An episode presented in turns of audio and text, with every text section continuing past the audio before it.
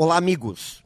À medida que as empresas vão crescendo em tamanho e complexidade, torna-se também necessário o desenvolvimento de novas lideranças, pois uma mesma pessoa não consegue acompanhar todas as áreas de interesses do negócio, bem como também não consegue ter domínio sobre todas as informações e novidades que acompanham aquele setor.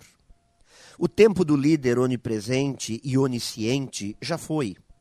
Hoje, as empresas precisam de pessoas disponíveis em cada uma das áreas que compõem o negócio, com perfil e talento para liderar.